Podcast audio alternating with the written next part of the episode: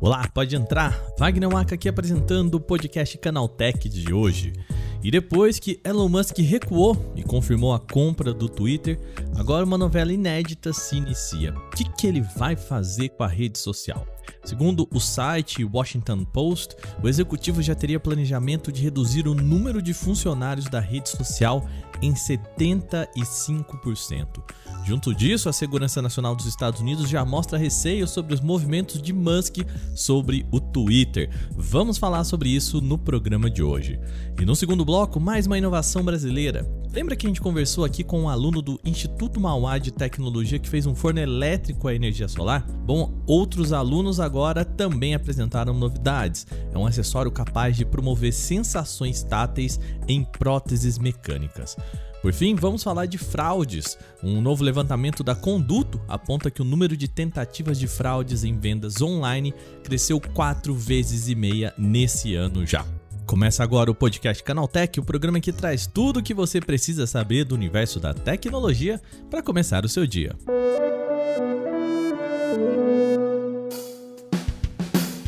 Olá, seja bem-vindo e bem-vinda ao podcast Canaltech, o programa diário que atualiza você das discussões mais relevantes do mundo da tecnologia. De terça a sábado, a partir das 7 horas da manhã, a gente tem os três acontecimentos tecnológicos aprofundados aí no seu ouvido. E agora de domingo a gente tem o nosso Value Play. E o programa de amanhã tá, ó, muito legal. Eu vou conversar com o Durval Ramos, que assistiu lá na pré-estreia de Adão Negro, o filme novo aí do universo da DC ele foi lá assistir e conta para mim lá no Vale Play. Então fica ligado amanhã aqui no feed do podcast Canaltech. Aproveita, gente, final de semana, vai lá, pede para aquele amigo ou amiga que gosta de tecnologia seguir a gente aqui também, acompanhar o nosso podcast. Isso ajuda a gente pra caramba, tá bom? Não se esquece de também seguir você aqui no nosso agregador para receber sempre episódios novos e aproveita, deixa aquela avaliação positiva pra gente por lá, tá bom? Sem mais, então, vamos agora para o nosso primeiro tema do dia.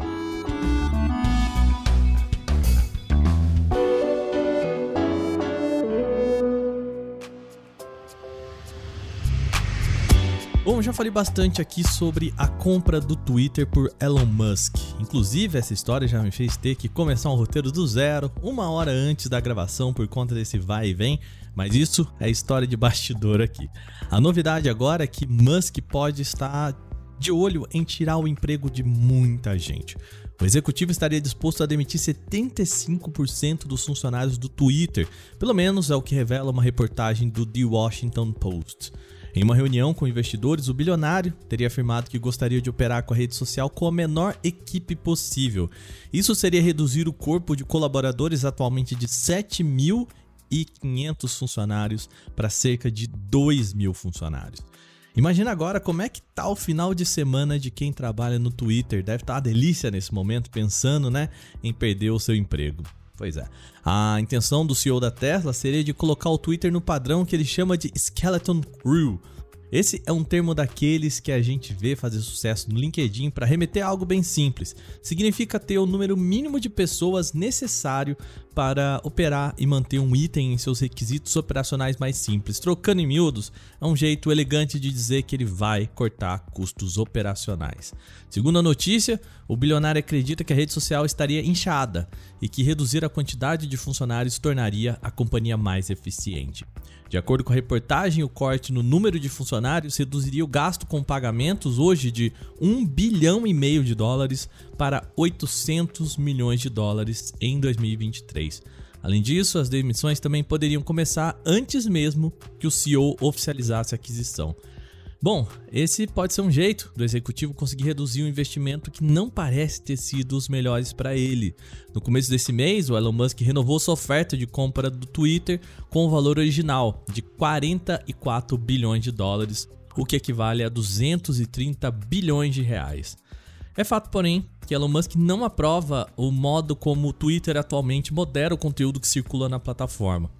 O CEO já prometeu dar mais liberdade de expressão, entre muitas aspas, para os usuários do aplicativo e por vezes se mostrou contra o que ele chama de onda de cancelamento que acontece na rede. Uh, Para esse cientista de dados do Twitter, Edwin Chen, a onda de demissões pode causar uma enorme insatisfação nos funcionários que ficarem e possivelmente vai causar ainda mais saídas. Ela diz que acredita que vai haver serviços fora do ar e pessoas sem conhecimento para colocá-los no ar novamente. Tamanha pressão faria com que esses colaboradores restantes saíssem da empresa por conta própria. Junto disso, tem mais uma notícia em relação ao Twitter. O Musk também pode enfrentar um escrutínio de segurança nacional nos Estados Unidos. Isso por conta de postagens envolvendo a guerra entre Rússia e Ucrânia, que o executivo aí acabou ganhando holofotes essa semana. Segundo a reportagem da Bloomberg, os comentários de Musk soaram como um alarme metafórico tá, na segurança nacional dos Estados Unidos. O site apurou que as autoridades dos Estados Unidos se incomodaram com uma postura favorável à Rússia em tweets de Musk. Nas últimas semanas, o empresário projetou algumas ideias sobre como acabar com o conflito, veja só, e a principal delas envolve a rendição da Ucrânia. Ele até mesmo disse que poderia parar de fornecer internet via satélite Starlink para os ucranianos. Essa ameaça de Musk pegou muito mal. Ainda mais porque a Starlink se tornou a principal ferramenta de comunicação na Ucrânia durante a guerra. Posteriormente, após uma repercussão bastante negativa, o empresário amenizou o tom e disse que continuaria alimentando os ucranianos com a sua internet via satélite.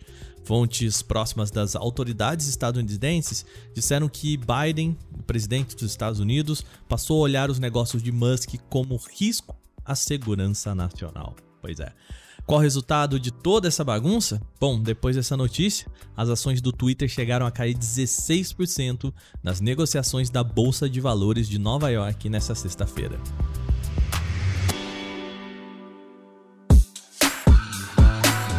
Vamos agora falar mais uma vez de um projeto legal aqui do Brasil.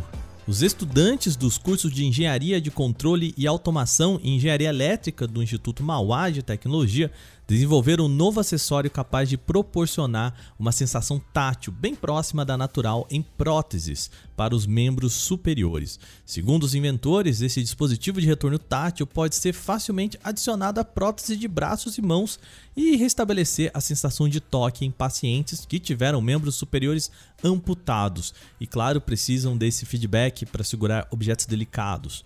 O projeto foi inspirado no conceito de bioskin, dizem os estudantes. O novo acessório é dividido em três partes: uma luva é sensorizada, um microcontrolador e um estimulador tátil. Cada um desses componentes é responsável por funções específicas que ajudam a emular a sensação de toque. A luva contém sensores para medir a força que a mão do usuário executa ao tocar e pegar objetos. Esses sinais elétricos são coletados e enviados ao microcontrolador e em seguida são processados para atuar como motores de estímulos táteis. De acordo com eles, os estimuladores são posicionados de forma estratégica nos membros residuais, que possuem uma sensibilidade inalterada. Então, proporcionar prótese um sentido parecido com o tato gerado naturalmente por meio das terminações nervosas dos pacientes. Segundo os alunos de engenharia, esse equipamento pode ser usado por fabricantes de próteses para incrementar produtos já existentes e proporcionar a seus clientes um dispositivo mais responsivo e com um sistema de sensibilidade mais eficiente.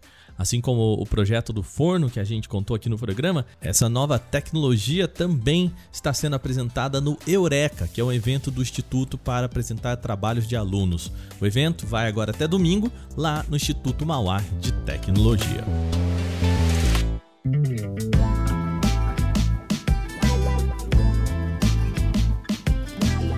No último bloco, vamos falar de golpes. A gente está perto de um mês da Black Friday e essa é a época que os golpistas mais buscam fazer vítimas. Só que os números mostram que esse ano isso pode ser ainda pior. Segundo o estudo do Censo de Fraude, que é da Conduto, uma vertical antifraudes da empresa de inteligência Boa Vista, esse já é um ano de alta de golpes. Até agosto deste ano, os serviços de defesa da companhia barraram 13 milhões de tentativas de fraudes no comércio eletrônico brasileiro, eu disse 13 milhões de tentativas. A companhia estima que cerca de 6,8 bilhões de reais em prejuízos foram barrados em compras online e pagamentos digitais. O número de tentativas de compras fake bloqueadas foi proporcionalmente 4 vezes e meia maior do que o registrado nos primeiros oito meses do ano passado. Em uma data recente de comércio eletrônico aquecido, dá para ter uma ideia do volume de atividades dos criminosos. Nos cinco dias que antecederam o Dia dos Pais, em agosto desse ano, a Conduto diz ter evitado 1,5 bilhão em fraudes, montante 85% maior que no mesmo período de 2021. E aí a gente pergunta quais dias e horários essas tentativas de vendas online mais ocorrem, né? essas tentativas falsas. O estudo revelou que 78% delas ocorreram entre segunda e sexta-feira, ou seja, tirando o final de semana. O percentual é calculado a partir do total das ofertas analisadas, tanto as autênticas quanto as fakes.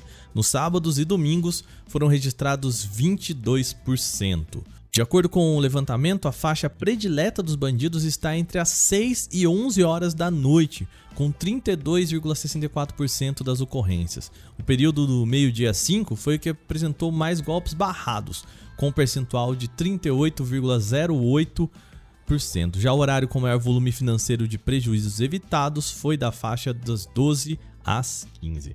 Com relação aos dispositivos com maior incidência de tentativas de venda online falsas, nos últimos oito meses, 73% das fraudes no Brasil vieram de transações em aparelhos móveis. Em termos de volume financeiro, o percentual em celulares e tablets cai para 68%, enquanto PCs e notebooks aparecem com 32%. Muito bem, terminadas agora as principais notícias de hoje, vamos para o nosso quadro O Aconteceu Também.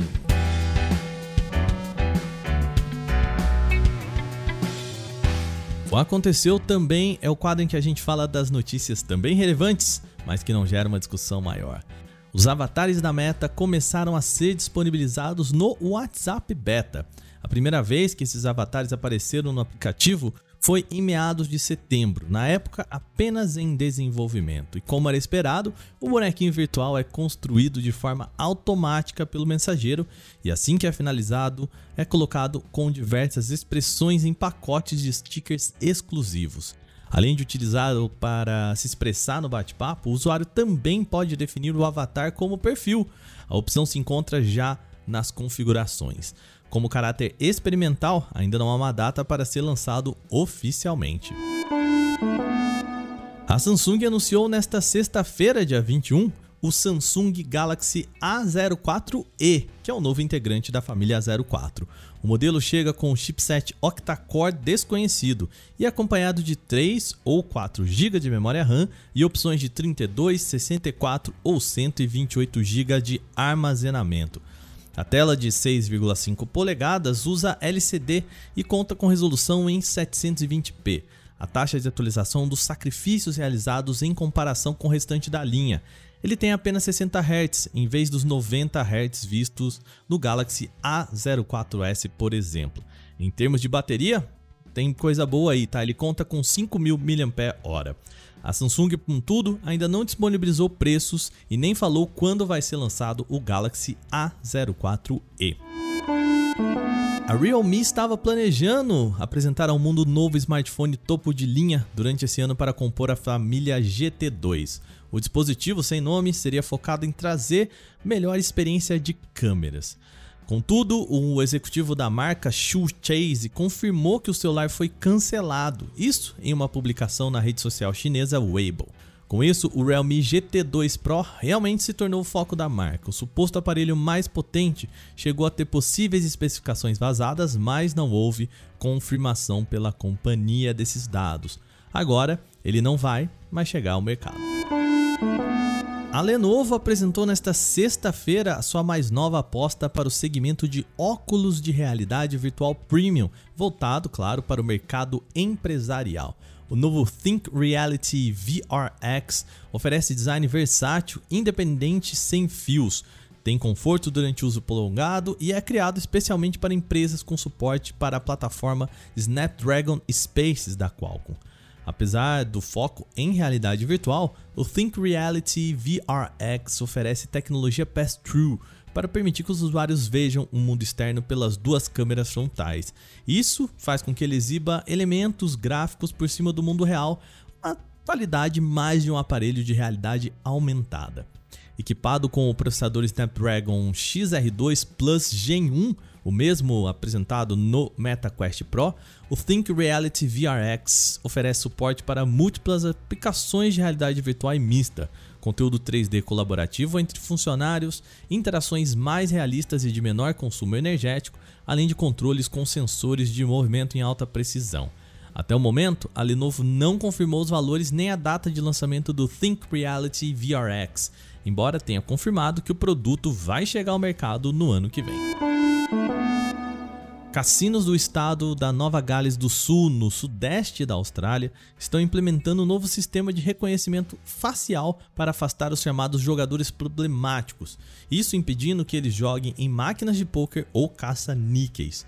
A medida foi anunciada pela Associação Australiana de Hotéis em parceria com o Clubs NSW, que é o órgão estadual para representar boates e casas noturnas na Austrália. A ideia é tentar conter o avanço do número de pessoas que jogam compulsivamente e não conseguem parar por conta própria. Com a implementação do sistema de reconhecimento facial, será possível detectar os rostos dos jogadores que estiveram violando a proibição imposta por eles mesmos, permitindo que seguranças ou funcionários dos cassinos intervenham e impeçam essas pessoas de continuar jogando. Segundo representantes da Associação Australiana de Hotéis, 100 estabelecimentos em algumas regiões do país já estão utilizando essa tecnologia para tentar coibir a ação de jogadores compulsivos. Se os resultados forem satisfatórios, a ideia é expandir esse sistema para toda a Austrália.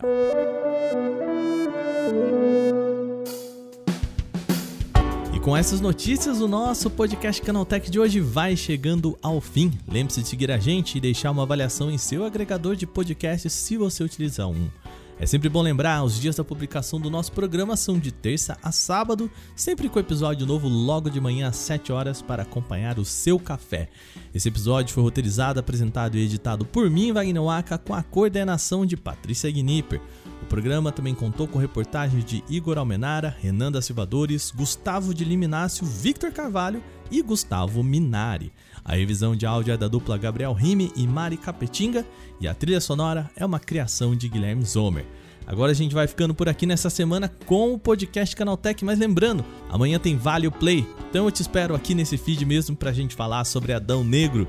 Acompanhe a gente aqui, aquele abraço, até amanhã, tchau, tchau.